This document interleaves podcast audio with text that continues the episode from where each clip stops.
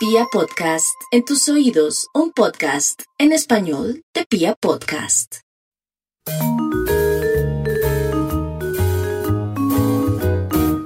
Bienvenidos a Rescate Financiero, el podcast. Soy Catalina Gudelo, abogada especialista en reorganización de económica y solución de problemas de deudas.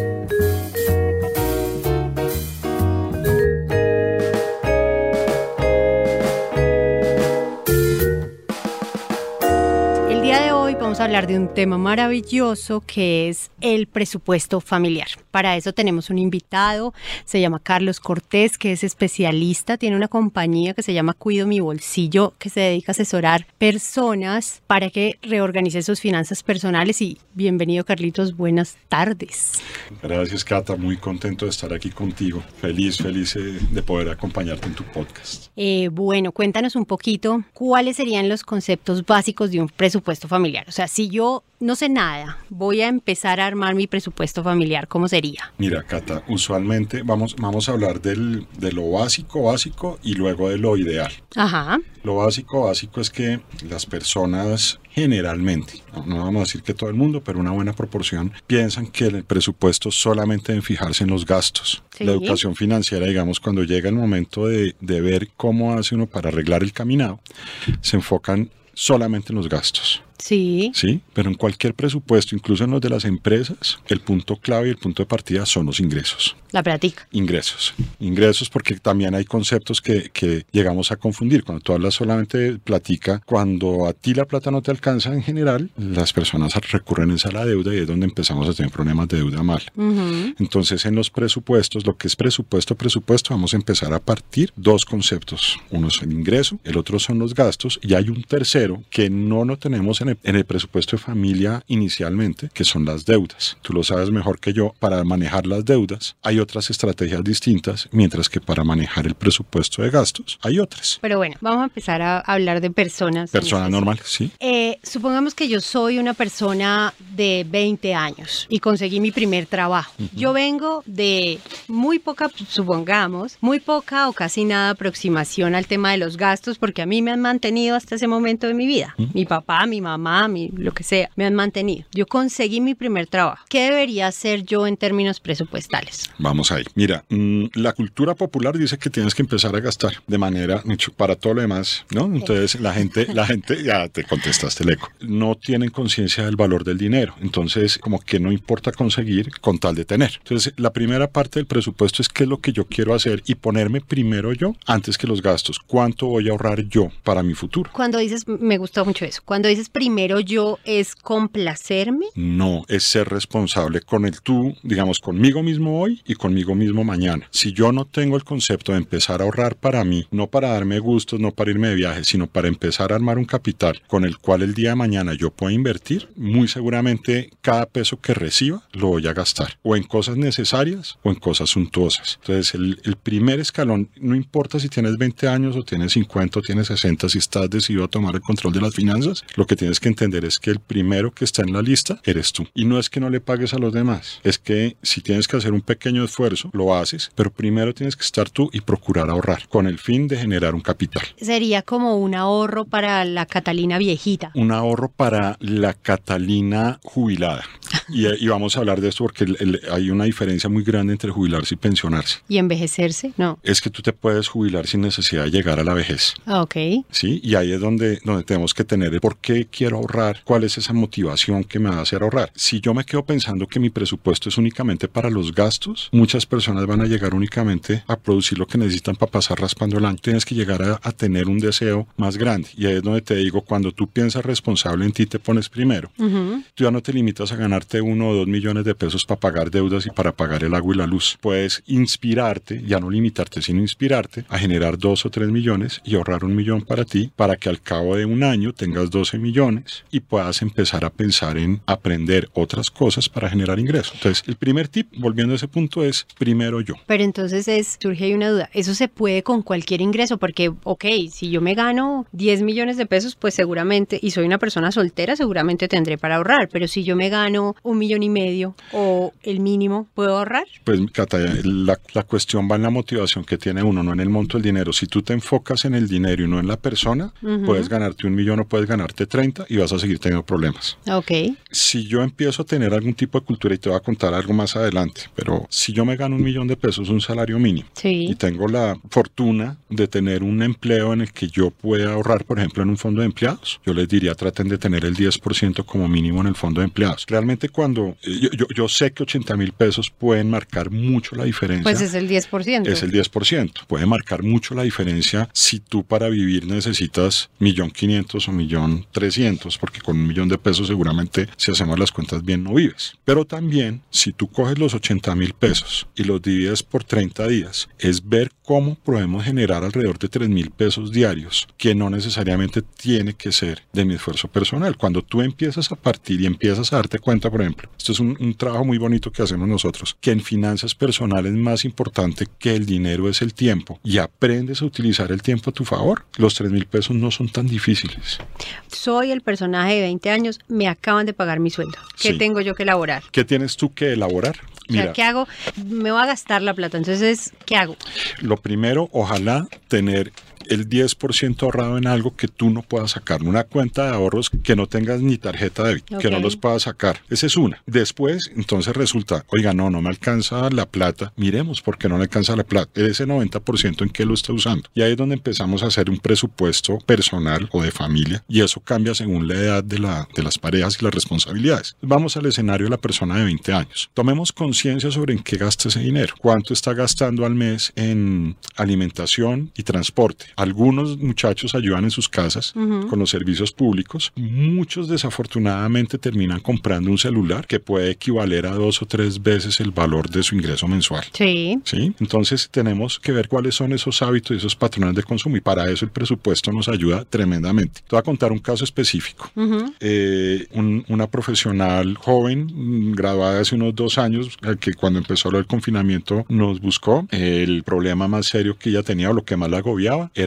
el pago de su ICETEX, que era una cuota tal vez de 250 mil pesos al mes y ella tenía un ingreso de dos- de un millón trescientos, algo de este estilo. Cuando hicimos el presupuesto llegamos a un rubro en particular, que es en el que más nos divertimos haciendo el presupuesto, que son los gastos hormiga. Sí. Los gastos hormigas son un- unos gasticos que tú no te das cuenta que estás haciendo y salen y no te das cuenta en dónde. Pues en el caso de ella, cuando empezamos a hablar de su rutina diaria, nos dimos cuenta que ella, aunque no almorzaba bien, siempre tomaba agüita embotellada. Ujú. Cuando tú empiezas a, a sumar los dos tarritos de agüita embotellada, a ver, 1.500 pesitos al día, 2.000, 3.000 pesos al día, por 20 días son 60 mil pesos. Y ese fue solamente un rubro. Hicimos así el, el ejemplo con otras dos, tres cosas y quitando los gastos hormiga del presupuesto, logramos ahorrar más o menos 120, 130, es decir, la mitad de la cuota de lo que ella tenía que pagar de lo del ICETEX. Sí, que, que era como el dicho de los abuelos, de cuide las monedas que los billetes se que cuidan los solos. billetes se cuidan solos. Pero eh, eh, esa, esa cultura y esas buenas costumbres se han ido perdiendo con el tiempo, ¿sí? Han ido, se han ido reemplazando por otras como con- de ese gusto hoy. Y ese es otro hábito que hay que cambiar tremendamente. Que una cosa es, una cosa es eso, eh, en un tiempo de crisis, por ejemplo, Mm. como el que estamos ahorita, en, en este tiempo uno diría como, pues gaste porque igual usted se puede morir mañana porque le puede dar COVID y se puede morir mañana. Pero el tema es que es, yo lo que he observado es que la gente tiene ese mismo comportamiento de gasto, haya crisis o no haya crisis. Volviendo al ejemplo de Pepito el gastador, de Pepito Mm. el, el- el muchacho de 20 años, pues Pepito pienso yo que no debería esperar el 30 para tener su presupuesto, sino tenerlo un poquito antes. Desde, desde mucho antes. Y mira, hay una cuestión y es que el presupuesto, muchas personas creen que el presupuesto tengo que tener las cifras exactas para saber cuánto es lo que me va a gastar. Y no es cierto. Mire, el presupuesto es una herramienta que nos permite medir el gasto de vida al mes. Así como el metro te sirve para medir cuánto mides o los kilos para saber cuánto pesas, el dinero en ese caso te sirve como una herramienta de medición y te sirve para medir cuántos pesos al mes necesito para vivir. Entonces tú te puedes dar una idea. ¿Qué me pasa? Y vamos a hablar de ese nicho específico de los 20 años de su primer empleo, que yo me divierto mucho trabajando con ellos porque cuando hacemos Yo el también. presupuesto, sí, sí o no, Sí, sí, sí, son- empiezo a hacer el divertidos. presupuesto y Son muy entonces divertidos, y, pero, pero pues debo decir que se me sale la mamá y me da ganas de chancleta. yo los, yo los No. amo. Son, gracias a Dios, muchas veces no son mis clientes porque son gente muy joven que no deberían someterse a una insolvencia de persona Sí. natural. Natural, pero cuando llegan a ese punto donde requieren una insolvencia de persona natural no comerciante, que es lo que hacemos en rescate financiero, el, ya llega uno al punto de, ven, o sea, te quiero dar chancletazos, te quiero dar una palmada, porque estás, porque no es solo, no es lo que yo observaba en ese nicho específicamente, no es solo que hagan las cosas de forma equivocada, porque las hacemos a los 20 y las hacemos a los 70, o sea, eso no tiene nada que ver, sino es como nos llenamos de justificaciones vacías para hacer aquello que está equivocado. Y, y las justificaciones te cuento que ese es un mal, digamos, que no es exclusivo, como tú dices, de esta generación, porque las personas, miren, el, el problema financiero, y tú me has escuchado y lo hemos, hemos tenido la oportunidad de discutirlo muchas veces, en finanzas personales la palabra clave no es finanzas, es la forma como las personas toman decisiones y las decisiones las toman o por emoción, o por ejemplo, o por educación, o por lo que han aprendido en las propagandas. Ujú. Sí, eso es, eso, eso. Entonces, un muchacho de 20 años, cuando tú me dices, sentémonos a hacer el presupuesto, aquí te voy a comparar, ya hablamos de los ingresos, Sí. ahora vamos a hablar de los gastos. Voy a medir cuánto necesito yo para pasar el mes. Lo primero que Pepito debería saber es cuánto, ¿Cuánto gana. gana? Y en el cuánto gano es cuánto me llega a la cuenta. ¿Cuánto ¿no? me llega el neto? No cuánto, sí, pues, porque, Ajá. porque tendemos a pensar en un trabajo me ofrecen un millón quinientos y en otro trabajo me ofrecen un millón ochocientos, pero ahí está la trampa ilegal de, pero por prestación de servicios. Sí. Entonces nadie se sienta o, o deberíamos sentarnos todos a decir cuál es la diferencia entre cuando a mí me están pagando un millón. Puede ser que el sueldo, la, eh, El, el nominal, el, el de nominal. nombre, el de nombre puede ser mayor. Pues, exactamente, pero realmente me están pagando menos. Entonces, la primera cuenta que debería hacer Pepito en esos ingresos es cuánto me gano en neto, cuánto me llega después de mis literalmente cuánto te entra al bolsillo neto, no cuánto te dicen o cuántas son las cuentas que estás haciendo. Y eso le pasa, por ejemplo, a las personas que les hacen retención en la fuente. O, Sí. sí, eso es, eso es algo muy normal. Entonces, por eso te hago, mira, primero es el ingreso. Para saber, si tú sabes cuánto te entra al bolsillo, sabrías de manera responsable cuánto puede salir. Y ahí vamos al presupuesto. Ojo que hay la palabra clave responsable. La palabra clave es- es responsable. responsable. Es- ¿Listo? es sí, sí. responsable es, y, y tú para ser responsable tienes que ser consciente. La cuestión es que la gente en términos generales no quiere ser consciente. Porque es doloroso Es doloroso, es sí. doloroso y con los años puede ser hasta aterrador. Sí. No solamente doloroso, puede generar angustia y pánico. Entonces volvamos al muchacho de los 20 años y eh, ahora te voy a contar, cuando empezamos a hacer ese presupuesto y miramos la parte de gastos, en ingresos usualmente la gente tiene uno dos o tres ingresos máximo. Eh, Vendo arepitas, tengo mi sueldo y en el trabajo vendo jambal, por decir algo en general. En el mejor de los casos. Estamos hablando en términos muy, muy del promedio, ¿sí? No es, no, es, no es específico. Pero cuando vamos a mirar los gastos, un presupuesto de gastos, por ejemplo, la plantilla que nosotros usamos, tenemos identificados 70 rubros de gastos sin entrar en los detalles. Sin entrar en los detalles. Sin entrar en los detalles. O sea, cuando entramos a, pues cuando me refiero a los detalles, por ejemplo, en, en los gastos eh, hormiga, en lo que hablamos de, nosotros lo llamamos caprichitos. Sí. Esos caprichitos tú puedes tener los regalos de cumpleaños de los hijos de uno, de los amiguitos, la piñata, la salida el fin de semana. Cuando tú empiezas a mirar eso, pues pasamos de los 70 de tiro largo. Pero en los 70 tú tienes vivienda, tienes educación. Cuando empiezas a mirar, por ejemplo, la parte de vivienda, si es arriendo, administración, todo esto. En, en- en los promedios de los talleres que hemos hecho y la información que hemos recolectado, yo he tenido personas que sin contar deuda tienen alrededor de 60, 70 eh, ítems de gasto, sin contar deudas. Ujú. Y eso lo hacen con uno máximo con dos ingresos. O sea, cuando tú te refieres a ítem es describir exactamente en qué se me va el dinero y no agruparlo en un solo. Exacto. O sea, en ese detalle está también el secreto. O sea, no decir me gasto 200 mil en comida, sino en qué me lo gasto Exacto. exactamente. Y no y, y vamos a esto, no tienes que tener el valor exacto, pero sí la idea de que hay un rubro de eso. No, pues la, la primera idea sería la conciencia. Todos los días to- como todo rico, entonces todos los días me gasto dos mil pesos que valen Y todo rico. eso, va- y eso en el futuro, su merced va a tener que andar comprando algo para controlar el colesterol por todo el todo rico no, que se ha comprado ahorita. Sí, obviamente, Pero- pero... no es un gasto difícil de hacer. Si a mí me preguntan, hasta me lo fían el, el todo rico. O sea, no es un gasto difícil de Tú hacer. los caprichos los puedes, si quieres, cualquiera te lo financia con tal de que quede la deuda contigo. Ese es un tip súper importante. Cuando a mí me ofrecen como un crédito así como muy, muy... Entonces, un ejemplo, viene una persona a la oficina, pues ya en este momento que muchos estamos trabajando desde la casa, eh, pero viene una persona a la oficina y me ofrece perfumes. Ujú. Y el perfume me dice, no, llévelo, llévelo y después vemos, me lo paga la siguiente quincena o el siguiente mes. Ese crédito dado así como de tanta bondad. No es bondad, es necesidad de quien vende también y, y coger el capricho de la persona. Mira, hablábamos que... que Es, las- es coger ese momentum, o sea, capturar ese momentum donde yo me unté, los demás, se- o sea, todo el mundo está en el momento, estoy con mis compañeras de trabajo, todos nos estamos poniendo las mismas joyas. Es, eh, y yo creo que nos podríamos liberar un poco si nosotros somos conscientes de la existencia de ese momento. Es la palabra, exacto. Mira, nosotros tenemos eh, un ejercicio que te, lo, te, te doy este tip. Nosotros, eh, cuando vemos que hay personas que uno de sus comportamientos es comprar de manera compulsiva. Sí. ¿sí? Y aquí voy a, voy a hacer un paréntesis. Lo que te va a decir funciona si tú vas a pagar en efectivo tarjeta. Si son compras digitales, te fregaste. Y las compras digitales son un chorrero hoy en día porque la gente compra cositas chiquitas de 5 o 10 mil pesos y cuando le llega la tarjeta de crédito que pagaron el Netflix, el Spotify, el no sé qué, 200 o 300 mil pesos al mes que no se han dado cuenta que los han pagado. Claro, e- es, en, las, en las herramientas online hay una herramienta que son el tema de los cupones. Te voy a dar 10 dólares si compras 90 dólares. Entonces uno dice, pero yo tengo en mi carrito de compras 50. Es decir, para ganarme esos 10 dólares tengo que gastar 40. Y ahí, pero es que nos vamos a ir, ten, ten esa idea porque ahorita vas a darte cuenta que hay otra trampa detrás de eso que me estás diciendo. Pero mira, el, el, el cuento, el- la estrategia que te iba a decir es esta. Nosotros a nuestros, y es un- una práctica que yo uso con mi familia también, ponle un caucho grueso alrededor de tu billetera. Ok. Un, un caucho grueso. Y entonces tú sientes el impulso, te antojas, vas a comprar, sacas la billetera y la billetera está con el caucho. en ese instante tú estás rompiendo el- el- una relación que hay cuando a ti te empiezan a ofrecer y te empiezan a ofrecer cosas. Están buscando llegarte a lo que un personaje como Jorgen Klarik, que escribe un libro que se llama Véndele a la mente, no a la gente, le está vendiendo al reptil. El reptil es, es una teoría de los tres cerebros que te dice, no le venda la parte que piensa, véndale a la parte que va directamente al inconsciente. Sí. Es- eso es en esencia la... Entonces, cuando a ti te empiezan a poner el perfume que huele rico, mire cómo se ve bien, mire cómo... eh, eso es del lado positivo, mire cómo le luce, vea cómo se ve elegante. Entonces tú llegas como un pavo y dices, esto me lo merezco y me lo pago. Ujú. ¿no? Esa es una trampa. Pero hay otra, y es cuando van a otros reptiles que te mueven el miedo. Entonces tú entras a algún, por ejemplo, un banco, no voy a decir marcas para no meternos en problemas, pero te sientas y empiezan a bombardearte. Y además porque todos son iguales, entonces no importa el banco.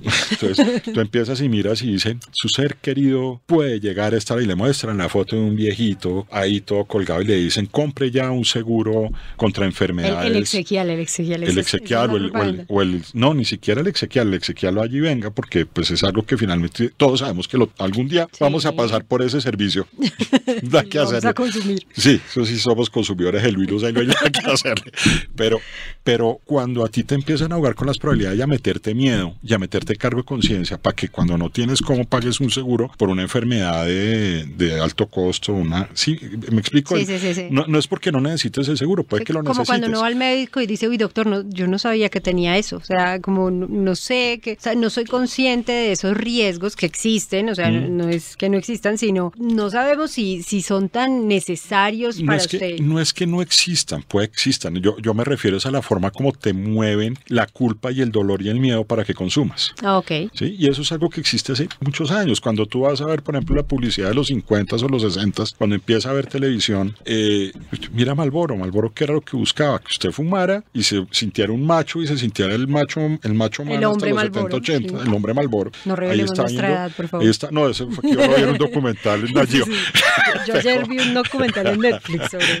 Pero, pero básicamente están buscando es que empiece a operar tu inconsciente, Ujú. ¿sí? Ni siquiera tu parte lógica. Y tú terminas comprando cosas sin darte cuenta por qué. Entonces, volvemos al Entonces, ejemplo el, del el caucho. cauchito, el cauchito te rompe. Cuando tú ves ese caucho, te llama la atención y te digo en ti, yo esto lo necesito o no lo necesito. Y entonces ahí vienen tres preguntas que uno debería hacerse como mínimo. ¿Lo necesito o no lo necesito? Si lo necesito, ¿lo puedo pagar de contado o no? ¿Cómo lo voy a pagar? Pero eh, eso hace que tu inconsciente deje de gobernarte y empieces a, a hacerte preguntas racionales. No lo necesito, me quiero dar el gusto, ¿lo puedo pagar? Esa plata la necesito para algo más, la tengo comprometida. Si tú no tienes un presupuesto de gastos, No sabes. no sabes si te lo terminas gastando. todo lo necesitas y todo lo quieres. Y todo es importante. Y, y si dentro de tus patrones están tú aladas el niño de 20 años consentido, ta, ta, ta, pues a, a mí me quieren, pues esta es mi plata y yo hago lo que me da la gana.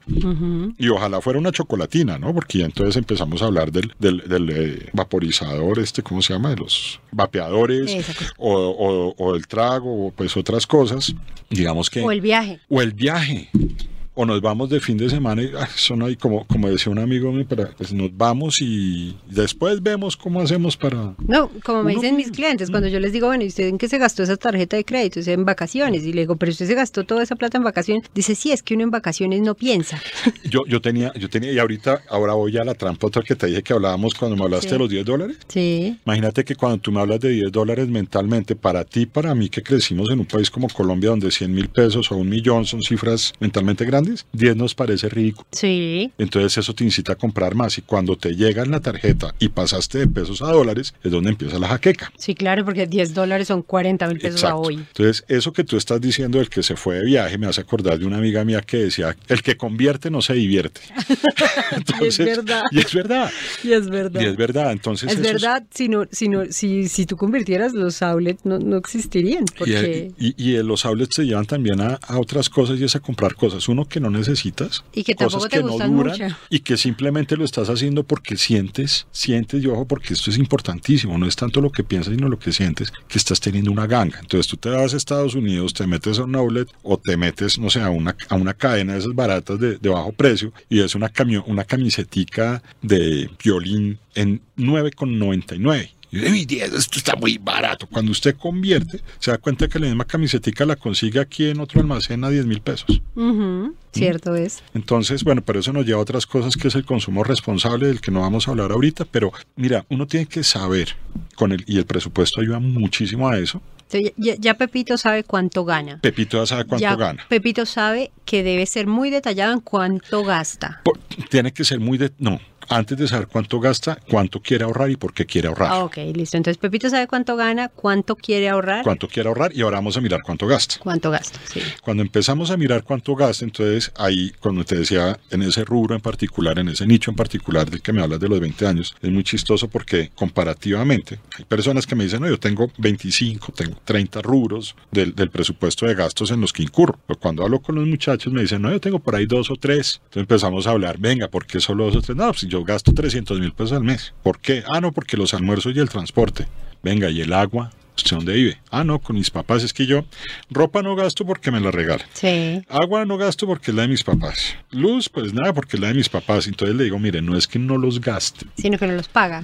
que usted no le esté pagando. Y cuando Entonces usted... ahí quisiera saltarnos un poquito, hacer un salto, y Sí. es cambiemos a Pepito, el pequeñín, Ajá, por Juan, el padre de familia. ajá. Sí, porque yo creo que van de la mano, porque esto es algo que se enseña. Lo- y los hábitos siguen. Esto es algo que se enseña. Si mi hijo de 18 años no sabe cuánto llega el recibo de la luz, a mi casa es mi responsabilidad. Sí, claro. Porque mi hijo de 18 años en algún momento se irá de mi casa y tiene que pagar su propio recibo de la luz. Y me llama. A mí me ha pasado que primos o, o familiares míos que se van de la casa de su paterna a vivir solos me llaman asustados porque les llegó el recibo de la luz carísimo. Le digo, ¿y usted cuánto cree que pagaba su papá y su mamá? O sea, ¿Mm? ese es el valor. Entonces, pasemos al presupuesto. O sea, ya sabemos que Juan, igual que Pepito, tendría que saber cuánto gana. Y Juan debería tener un rubro especial para cuánto quiere ahorrar de acuerdo a lo que él tenga como proyecto de vida. Sí. Y entonces vamos a los gastos de un personaje más familiar. O sea, Sí. de- de- de Hablamos de un personaje que 35 años, Sí, con un eh, hijo. un hijo de un año, dos años. Eh, bueno, comúnmente, ¿qué sucede? A uno le enseñan, los que le enseñan, por el ejemplo, por que usted debería trabajar, estudiar, sacar buenas notas, conseguir un trabajo. ¿Y cuál es lo primero que dicen? No, mi propio apartamento. Ujú. ¿Sí? Y, Ay eh, Dios, esto se puso bueno porque esto en esto puso- tenemos diferencias. En esto tenemos diferencias, diferencias serias, pero mira, es que en la vida o o uno improvisa o uno diseña. Sí. ¿sí? Y de pronto el mapa que funcionaba para diseñar una vida hace 30 o 40 años no es el mismo mapa que necesitas hoy, donde los trabajos, digamos, proporcionalmente los ingresos no son tan altos comparativamente con los gastos que una familia necesitaba O sea, lo, a lo que finales yo me de los gano 70 no me alcanza. 80. Lo que yo me gano no me alcanza para comprar las mismas cosas que antes. Exacto, eso, eso tiene que ver con El inflación, costo. con, con que ha bajado la- el nivel de ingreso de las personas, con que hoy en día no solamente competimos entre nosotros, sino también con las máquinas y con el resto del mundo. Es- esa es la respuesta de por qué mi abuelo podía comprar una casa fácilmente y, y- mantener y ocho abuelo- hijos y yo no. Y, a- y tu abuelo y tu abuelo no tenía que pagar cuatro celulares, tenía que pagar una cuenta de teléfono y la cuenta de teléfono era ridícula comparada con lo que él gastaba. Hoy en día tres o cuatro cuentas de celular fácilmente pueden ser el 20% del ingreso de una persona. Sí. ¿Sí? Ni tenían internet, ni pasaban todo el día viendo televisión. Es más, si tú te vas más o menos en Colombia a la década de los 80, no había ni siquiera tarjetas de crédito grandes. Tener una tarjeta, una Diners Club, eso era emocion, emocionantísimo. Sí, Sí, eso, eso era un- de un caché llegar y sacar la billetera así forra de plásticos de PVC por todas partes. Eso no era lo común.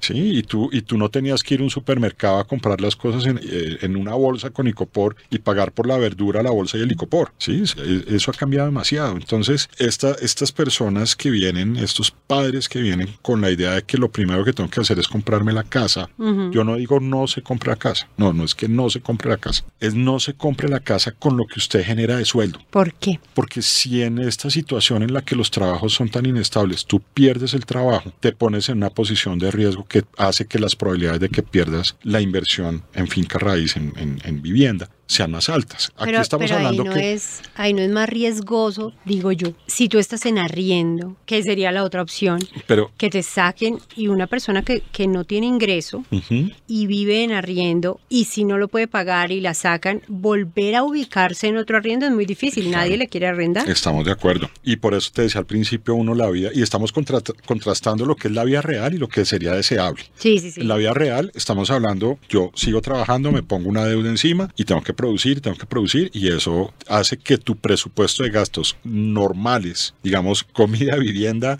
educación, salud, todos estos eh, grupos de, de gasto, le tengas que sumar el interés de los servicios bancarios, Sí. el seguro de la vivienda y el capital que tienes que volver del crédito. Entonces, tu columna de gastos, tu columna de flujo de caja al mes, fácilmente se puede incrementar un 30 o un 40% solamente por el hecho de tener esa Pero pero en el rubro de vivienda siempre va a haber un valor porque yo en algún lado tengo que vivir. Claro, estamos de acuerdo. La cuestión es cómo puedo hacer yo para vivir ahí, ¿sí? Sin que yo me tenga que castigar tanto más. Porque cuando tú estás en el arriendo hoy en día, un arriendo de vivienda puede ser incluso inferior a una cuota de crédito. Depende, sí. Por por eso te digo, puede ser, porque ahí, ahí Pero yo la he visto mayoría de los casos no lo es. No creas. Cuando tú tienes una renta que no te está representando ni siquiera el 1% del valor del inmueble y el crédito, yo tengo, he tenido varios clientes que, por ejemplo, están pagando créditos a 15 años con cuotas de 2 millones, pero el apartamento está arrendado en 1.150.000 más administración. Claro, pero pues ahí, ahí entran otros conceptos. Entonces, el bien se les está valorizando teóricamente. Pero aquí, en- desde mi perspectiva, lo que importa es el flujo de caja. Eso es algo que tendremos que hablar más adelante, pero por ahora te dejo en el aire que cuando uno invierte, invierte por una combinación de factores. O tú inviertes para tener flujo de caja, que es cuando tú compras un, un local y el local está arrendado. Y el arriendo se te vuelve flujo de caja. Tú con el arriendo pagas el crédito, pagas los impuestos, pagas los seguros. Y si te sobra plata, tienes flujo de caja positivo. Ok. ¿Sí? Ahora, el- las inversiones de capital es cuando tú compras el mismo local y esperas que ese local con el tiempo aumente su precio y aumente su precio más, por condiciones de mercado, aumente más su precio que la inflación o cualquier otra inversión. Pero hasta que tú no vendas el local, No haces no realizas, no realizas la, la ganancia. ¿sí? Entonces, en eso, en los dos está la segunda variable en finanzas, que es el tiempo, con qué frecuencia cobro y cuándo voy a poder realizar la ganancia de capital. Eso está muy bien. Pero si resulta que en algún momento, por alguna circunstancia, te desocupan el local, ¿quién tiene que seguir pagando agua, luz, teléfono y predial y renta sobre el local? Ah, no, yo. ¿Qué es lo que está pasando ahorita? ¿Qué es lo que está pasando ahorita? Ujú. Sí, entonces te desocupan y igual te toca. ¿De dónde sale No, la pero, plata? pero yo hablo específicamente no, no, del, no de la vivienda, o sea, no, no de la inversión en activo, sino del activo que va a ser la vivienda de la familia. Ahí vamos. Y ahí es donde tú y yo siempre tenemos el pulso. Porque es que aparte de todo es distinta tu perspectiva como mamá a la perspectiva de uno como papá y diferente la perspectiva del personaje que te asesora financieramente, que tiene que referirse al frío flujo de Ajá. ¿Sí? Para ti, tú puedes tener el apartamento y el apartamento, un contador te va a decir que es un activo. Cuando vas a hacer la declaración de renta, eso es mi patrimonio. Pero cuando tú haces flujo de caja y te haces la siguiente pregunta, ¿esa propiedad me pone plata en el bolsillo todos los meses? Y la respuesta es no, no es un activo. Ok. El- Sí. El, el criterio es ese. Puedes tener razón en el tuyo, pero el criterio que estamos mirando ahorita es, ¿me pone plata en el bolsillo todos los meses sin que yo tenga que estar trabajando? No. O sea, que si me pone plata, pues sí, porque no tengo que pagar arriendo. Mm, Pero tú igual tienes que pagar el predial y tienes que pagar otras cosas. Y si tú dejas de trabajar, pues el apartamento no te está poniendo plata en el bolsillo. El arriendo tampoco te está poniendo plata en el bolsillo. El arriendo también es un gasto. Entonces, desde el punto de vista, lo que te digo, netamente financiero, del flujo de caja, la vivienda no es un activo. Podrá ser tu propiedad, pero financieramente no es un activo. Como tampoco lo es el carro que tienes parqueado en, la- en el garaje. Ah, no, no, no, pero es que en el carro sí es otra vaina. Y así tú lo utilices para ir al trabajo, tampoco es un activo. Y esa es una gran mentira que nos hemos metido. Exacto. Nos hemos dicho que es que el carro es una necesidad. No. Y en este momento nos hemos dado cuenta que no es tan necesario, que es muy costoso y que además se devalúa. Una de las mejores decisiones que yo pude tomar hace tres o cuatro años cuando tuve una, la última situación financiera difícil fue haber salido de todos los carros, porque yo ya no pago gasolina, no pago parqueaderos, no pago seguro del Puedes carro. rentabilizar el parqueadero de tu apartamento porque lo puedes arrendar. Eh, De hecho está arrendado. ¿Sí? Hago ejercicio, ¿sí? No estoy contaminando. Y cuando tú miras, cuando tú estás buscando dónde me puedo ahorrar 500 o 600, un millón de pesos, eso marca. Hay otras cosas. Ah, delicioso Además vivir en otra ciudad donde tú pudieras andar con seguridad para todas partes. Ah, sí. Sí, pero eh, digamos que eso es manejable. Además que, que subiendo, o sea, en la medida que aumentes el valor del carro, también aumentas el valor del gasto. Entonces, el mismo repuesto en un carro gama media Mm. tiene un valor. Y en un carro gama alta, el mismo repuesto, exactamente el mismo repuesto, tiene un valor mucho más alto. Mucho más alto. Entonces, volviendo al presupuesto familiar Sí. de, de Juan, el, el hombre de familia. Sí. Entonces, Juan, listo. Juan ya sabe cuánto gana, Sí, ya sabe cuánto quiere ahorrar sí. y ahora empieza a discriminar Ahora sus empieza a gastos. discriminar sus gastos. Y ahí seguramente dentro de nuestro inventario va a tener alrededor de unos 25 o 30 gastos. ¿Qué pasa cuando la persona limita su nivel de vida a su nivel de ingreso? Vamos a hablar que pueden haber tres escenarios. Yo gano un peso, me gasto 50 centavos, chévere, bacano, le está sobrando platica. ¿Qué hace con la plata? Es otra vaina. So, yo me gano un millón de pesos y me gasto un millón cincuenta ya sabemos para dónde va. Ajá. O sea, yo le tengo la tarjeta de una abogada pillísima que hace la disolvencia. pero- Pero si el personaje se gana un millón de pesos y se gasta un millón de pesos, ¿sí? Él posiblemente va a encontrar que puede renunciar a ciertas cosas. Me explico. Podría de pronto renunciar a salir los fines de semana. Tratar de ahorrar en ir a no salir a cines costosos, sino eventualmente salir un fin de semana a, a un cine barato. Eso está, digamos, bien. Usted tiene que tratar de ver en dónde puede darse el lujo de botar la plata y dónde no. Porque ahí, ahí creamos otro sofisma y es el sofisma de mi estilo y calidad de vida, que es nosotros hablamos de eso como si eso fuera un fijo y resulta que en la vida diaria eso es un variable, Sí. pero nosotros nos hemos metido en la cabeza que eso es un fijo Sí. y entonces ahí, por ejemplo, encontramos gente que desea continuar con su estilo y tener la misma calidad de vida a pesar de que sus ingresos ya no corresponden Mm. y hace unos esfuerzos terribles, terribles, tan terribles como clientes que nos llegan a nosotros en rescate financiero, nevera desocupada, apartamento en estrato 5, que uno dice, sálgase de ahí, y apartamento en arriendo, además Sí. ni siquiera pues que lo pueda vender, sálgase de ahí, ¿por qué? Porque es que es el que me queda caminando a mi trabajo, ¿de qué le sirve su trabajo si usted ni siquiera puede llenar la nevera? Estamos de acuerdo. Estamos de acuerdo y ese es uno de los problemas más serios. Cuando tú empiezas a mirar en el presupuesto de gastos, por ejemplo, que si tú haces, comparado lo del carro, que si tú haces mercado, y voy a llevarlo a los extremos, en eh, Rabulla, en otro país, Sí, sí, sí. no sé, esos, esos son costumbres y hábitos. Y vas a otro, a otras, a otra cadena, no hablemos de los de, de los de Las de tiendas de, precios, conveniencia. las tiendas de conveniencia, sino un gran superficie, una cosa de estas, tú puedes tener un ahorro del 30-35% en los mismos artículos si compras productos genéricos que son buenos, marcas propias que son buenos, en los que tú no estás pagando la publicidad, el marketing, un montón de cosas que no lo necesitas. Que, que eso, eso, eso, eso ahorita, por ejemplo, eso es un tip.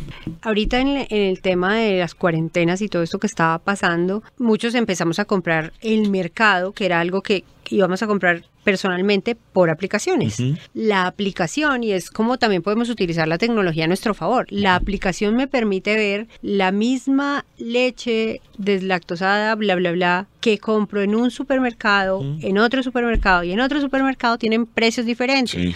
Y además de tener precios diferentes, resulta que hay un supermercado que me cobra un sobreprecio por, por comprarlo por la aplicación, hay otro que no, y hay otro que tiene una política de precios diferente. Entonces es también empezar a, a, a volvernos un poquito más sagaces y, y hacerle como la trampa al sistema de, Claro. de revisar. No, y ni siquiera se trata de hacer la trampa, es aprovechar las ventajas que te da el sistema a favor tuyo porque no todo el mundo las utiliza. Entonces el hecho de poder tener la información siempre ha sido poder. Sí. Entonces, lo que pasa es que la información la tienes en la palma de la mano. Pero si tú empiezas a comparar, por ejemplo, si, si, tú, si tú no quieres saber cuánto gastas, grave. Si tú te acomodas al nivel de, ingresos, y voy, voy a volver a, a ese punto, vas a renunciar a cosas más importantes, como por ejemplo, ¿qué? No tener un plan de salud para ti, sino solamente el EPS y si te llegas a quedar en trabajo para el EPS. Como dato curioso, esa es una, cuando las personas entran a trabajar a rescate financiero, los asesores, los abogados que trabajan conmigo entran a trabajar, lo primero que hacemos es empezar a revisar en un caso práctico de un cliente qué le quitarías tú o o qué, porque pues nosotros estamos en, el cliente que llega a nosotros es un cliente que no está pudiendo pagar sus deudas, tiene sus activos en riesgo si tiene activos o tiene, digamos que un, su comportamiento financiero en general en riesgo. Y entonces uno de los ejercicios que yo les hago es, ¿qué le quitarías tú? Mucha gente me dice, no, pues yo le quito la medicina prepagada o el plan complementario y todo. Le digo, ese sería el error más grande en la vida de este ser humano. y ese es un tip. El último gasto que usted debe renunciar es aquel que lo podría salvar de la muerte. y, mantener tu salud, porque es que si tú no te pones, y volvemos al, ejemplo, ¿por qué primero yo? Hermano, porque si yo no estoy bien, ¿quién produce? Si yo no estoy bien, ¿quién va a cubrir los gastos? Si yo no estoy bien, ¿quién va a poder La, la teoría del salvavidas. la, la gente no sabe que el salvavidas, si el salvavidas corre a salvarme porque me estoy ahogando y el salvavidas en algún momento le da un calambre, el salvavidas se devuelve si puede o se queda quieto y no me va a salvar porque si el salvavidas muere, morimos dos y el si yo me muero solo se murió uno. Claro, tú has visto, tú has viajado en avión, tú has visto a las azafatas cuando llegan y dicen, ¡pum!, cae el, oxígeno en caso de despresurización, cae la mascarilla y si usted va con un niño pequeño, ¿quién es el primero que tiene que poner la mascarilla? Uno. Porque si yo se la pongo al niño o no se la alcanzo a poner al niño y yo pierdo el sentido, somos dos los que nos tostamos. Sí. Entonces, primero yo y no por egoísmo, no por al contrario, por bondad y por ser generoso y por ser primero me cuido yo, porque si yo estoy bien, yo soy capaz de brindarle prosperidad a otras personas, si no no. Entonces, cuando tú te enfocas solamente en el gasto por supervivencia y ese es un buen tip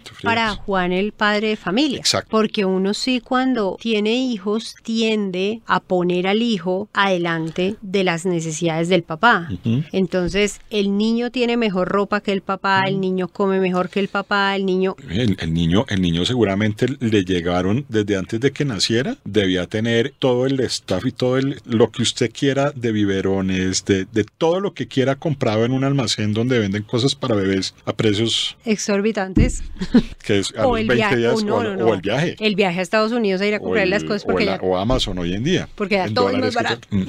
y cuando le llega aquí la bueno, el cuento es que cómo, cómo hizo el papá para comprar eso, con tarjeta de crédito. Mira, con los niños sobre todo, mira, el, volviendo a lo del presupuesto y volviendo, ¿cuál es el ejercicio bonito con los niños de esto? Es que los niños aprenden es por ejemplo, los niños, las personas aprendemos más por el ejemplo. Sí. Sí, yo no sé en tu caso, yo nunca mi papá, mi papá tenía unas condiciones de ingreso buenas, pero él nunca discutió con nosotros en la casa, digamos, no, exorbitantes, pues, eh, eh, y le iba bien, pero nunca nos enseñó a nosotros a hacer un presupuesto, ni yo lo vi nunca él con mi mamá teniendo que ponerse a hacer cuentas o porque le sobrara o le faltara plata. él las hacía. Además que él las hacía, era muy responsable, pero nunca lo aprendí. Lo además que hacer cuentas es un poco vergonzoso. O sea, la gente tiene una idea errada porque ligamos el que hace cuentas con el tacaño. es, es una idea, es una idea que dice el que, y, por ejemplo, en Bogotá hay una expresión de es que es muy medido con la plata, sí, ¿no? Eso, eso es como muy clase media. Sí, es como muy, medido con la plata. Y no es que sea medido, sino es una persona que tiene una vida. Y yo creo que aquí un gran tip es planee, haga lo que quiera, lo que usted quiera. Pero planee. Pero planeelo, porque en la planeada es que usted se da cuenta si su idea es maravillosa o desastrosa. Exacto. Y eso es, eso es parte de la herramienta. Mira, el presupuesto, la, la segunda parte que tiene el presupuesto es que es una herramienta de planeación. Y ahora vamos a tocar ese punto. Pero cuando tú empiezas a conocer en qué gastas el dinero, puedes tomar decisiones sobre a qué renuncias y a qué no. Entonces, como bien decías, yo no le quitaría, yo no le quito a usted eh, la salud, la prepagada, porque es que eso es una deuda que usted va a tener con usted mismo en el futuro. Los viajes, los viajes no se los voy a quitar. Lo que le voy a invitar es a que busquemos la forma de pagarlo de una forma que no sea ni con tarjeta de crédito ni con sus ahorros directamente. Vamos a planear y vamos a postergar la gratificación. ¿Te acuerdas lo que hablábamos al principio que a uno lo, bombardean con información para que tome decisiones emocionales? Sí. ¿Hacemos un jueguito? Sí. Bueno, cuando tú entras a ver, no sé, una publicidad de un viaje, una revista, llegas y abres y te aparece vacaciones, vamos a salir a Semana Santa y en fe, o ahorita en diciembre que te, bueno, en otras condiciones, pin, váyase a vacaciones hoy, pague en marzo. Descríbeme la publicidad que ves. Pues si fuera, a ver, sería una mamá, un papá, un niñito pequeño en una playa, felices, disfrutando de. Sería. Exacto. Y te dicen, viaje hoy, pague más adelante. Ah, no, y ellos están privados de la dicha. Dicha, eh, ah, claro, no hay, no hay nadie peleando porque él no era peleando porque el cuarto está sucio ni porque el hotel no era lo que esperaba, usted no una bolsa de basura en la O playa. sea, no nada. son vacaciones reales, ¿no? No, pero fuera de eso es que te están dando un montón de información gráfica. Una imagen vale más que mil palabras. Entonces, ¿qué te están diciendo? La felicidad no es aquí, es allá. Ajá. Entonces usted no, no coja moto para llegar a, a Melgar, pues no, váyase en avión y llegue donde hay playa. A- encima de todo le muestran la playa desocupada y no hay vendedores, esa vaina no hay chichonera, no hay basura, nada. Entonces la felicidad es allá, no aquí donde usted está, es allá. Segundo, mire a su mujer, mírese usted y mire el niño. El niño no va a ser niño toda la vida. Si usted no viaja hoy, después va a perder la oportunidad. Vuelve el reptil y toma la decisión de comprar hoy, así no tenga cómo. Entonces, cuando, cuando tú aprendes a postergar la gratificación, ¿qué quiere decir esto? No es que renuncie al viaje, es que se lo ponga como una meta y en lugar de ser un lastre, porque usted va a volver en marzo o va a volver en abril y va a empezar a pagar eso y va a maldecir las vacaciones. Sí, sí, sí, sí, sí. Es que yo tengo uno, es el 7 por 12. Disfrute 7 y, dis- y disfrute 7 y para 12. Exacto. O sea, o sufra 12, Exacto. 12 meses. Y, y no, es, y no es justo. Es justo porque cuando tú aprendes a postergar la gratificación, a generar otro tipo de ingresos, a que el dinero trae para ti, te enfocas en los ingresos y no en el gasto, en los ingresos, puedes planear unas vacaciones no el año entrante, sino dentro de dos o dentro de tres años. Tienes que viajar no con centavos, puedes viajar y puedes planear, puedes comprar las cosas con descuento, los tiquetes con descuento, ¿sí? Sí, por ejemplo, mucha gente no se, no, no se ha dado cuenta, pero en esta época han salido unos descuentos. Claro. Lo, lo que hay que tener en cuenta es que sean, eh, pues digamos que descuentos proveídos por empresas serias, pero han salido muchas cosas en descuento. Es decir, las crisis también son una oportunidad en la que un Uy. montón de gente Y- hace Y tú, dinero. ahorita, y tú ahorita me hablas, por ejemplo, de las oportunidades que te dan por los descuentos. ¿Tú sabes la cantidad de- de oportunidades que hay para inversión hoy en día? Sí, me imagino. Uf, no, el que tiene, el que tiene el conocimiento, porque no se trata de tener la plata, el que tiene el conocimiento puede encontrar infinidad Entonces ahí, ahí volvemos al presupuesto. Entonces Juan sabe lo que gana, sabe Sa- lo que va a ahorrar, Sabe- sabe, lo que gasta. y sabe lo que gasta y en qué lo gasta y a qué puede renunciar y a qué no, y qué puede postergar y qué no. Pero eso es un ejercicio triste, ¿no? Porque siempre va a tener que renunciar a algo. Depende con qué mentalidad lo tomes. Y esa Ajá. es nuestra tercera variable en finanzas. La forma como una persona ve las cosas, la perspectiva. Yo la veo desde una mentalidad de carencia y escasez en la que pobrecito yo soy la víctima. Sí. O la veo desde, un, desde una mentalidad de prosperidad y optimismo en la que venga. Yo tengo esto, pero juguemos a ver cómo hago para solucionarlo. Seguramente yo, yo te puedo decir que yo he estado en los dos extremos. Y la gran mayoría de mi vida estuve fue en el de la carencia. Después de que pasé una crisis muy brava, he estado intermitentemente en, en la prosperidad y los ratos que estaba ahí me ha ido bien y he aprendido a ver oportunidades donde antes solamente había problemas. Entonces, este presupuesto, cuando tú haces el presupuesto de manera seria, vuelvo y te digo, no tienes que tener las cifras exactas, tienes que tener una idea de. Y ahí, cuando tú ya sabes que para vivir necesitas un millón o dos millones y tomas de manera conciencia la decisión de, vea, voy a dejar de hacer mercado en tal lado o voy a viajar, eh, pero voy a viajar aquí cerquita, eh, no a un hotel 10 estrellas, sino que voy a conseguir la casa de un amigo, tú empiezas a buscar alternativas y, y tratas de hacerlo de manera consciente. No, no me compro eh, cervezas porque hoy no me está trayendo nada bueno. Entonces tú puedes, tú puedes llegar a tener, puedes entender que dentro de tu mismo consumo puedes generar ahorro. Es decir, volvemos.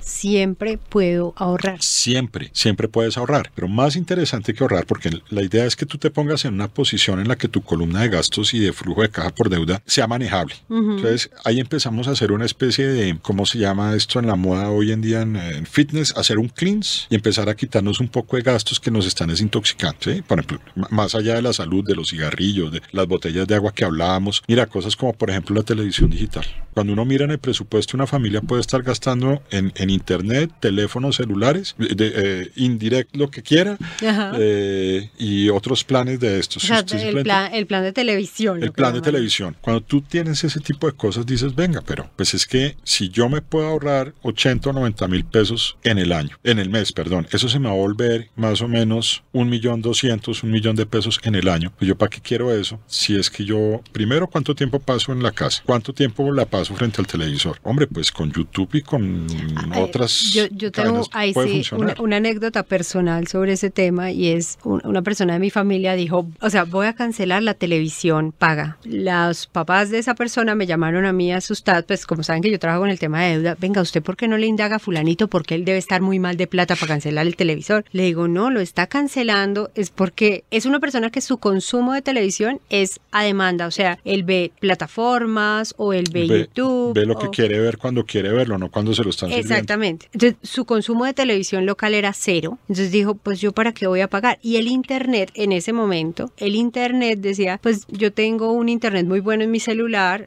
yo puedo trabajar lo que tengo que trabajar en mi casa desde el celular, yo no necesito todo eso.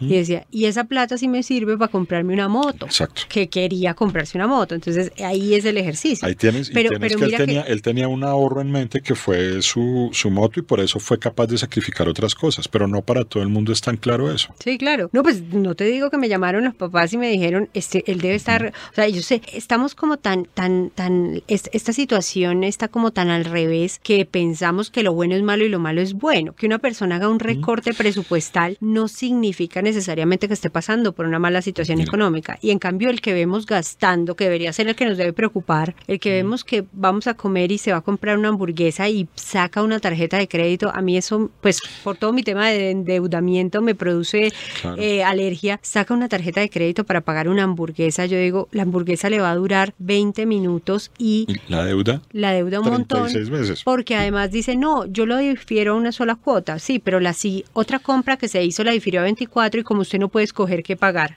usted va a terminar pagando eso a, a más tiempo. Exacto, porque todo en el, en- al final de cuentas, todo dentro de la deuda entra en la misma talega. Exactamente. Entonces, listo. Ya, ya para ir cerrando el tema del presupuesto Sí. familiar, ¿cómo, o sea, qué le dirías tú? Eh, elabórelo como, a mano, en Excel, en... Mira, hay infini- primero hay infinidad de aplicaciones. Ajá. Si tú entras a cualquiera de las tiendas app, vas a encontrar herramientas en inglés, portugués, español, de bancos, de todo lo que quieras. que se llaman presupuesto.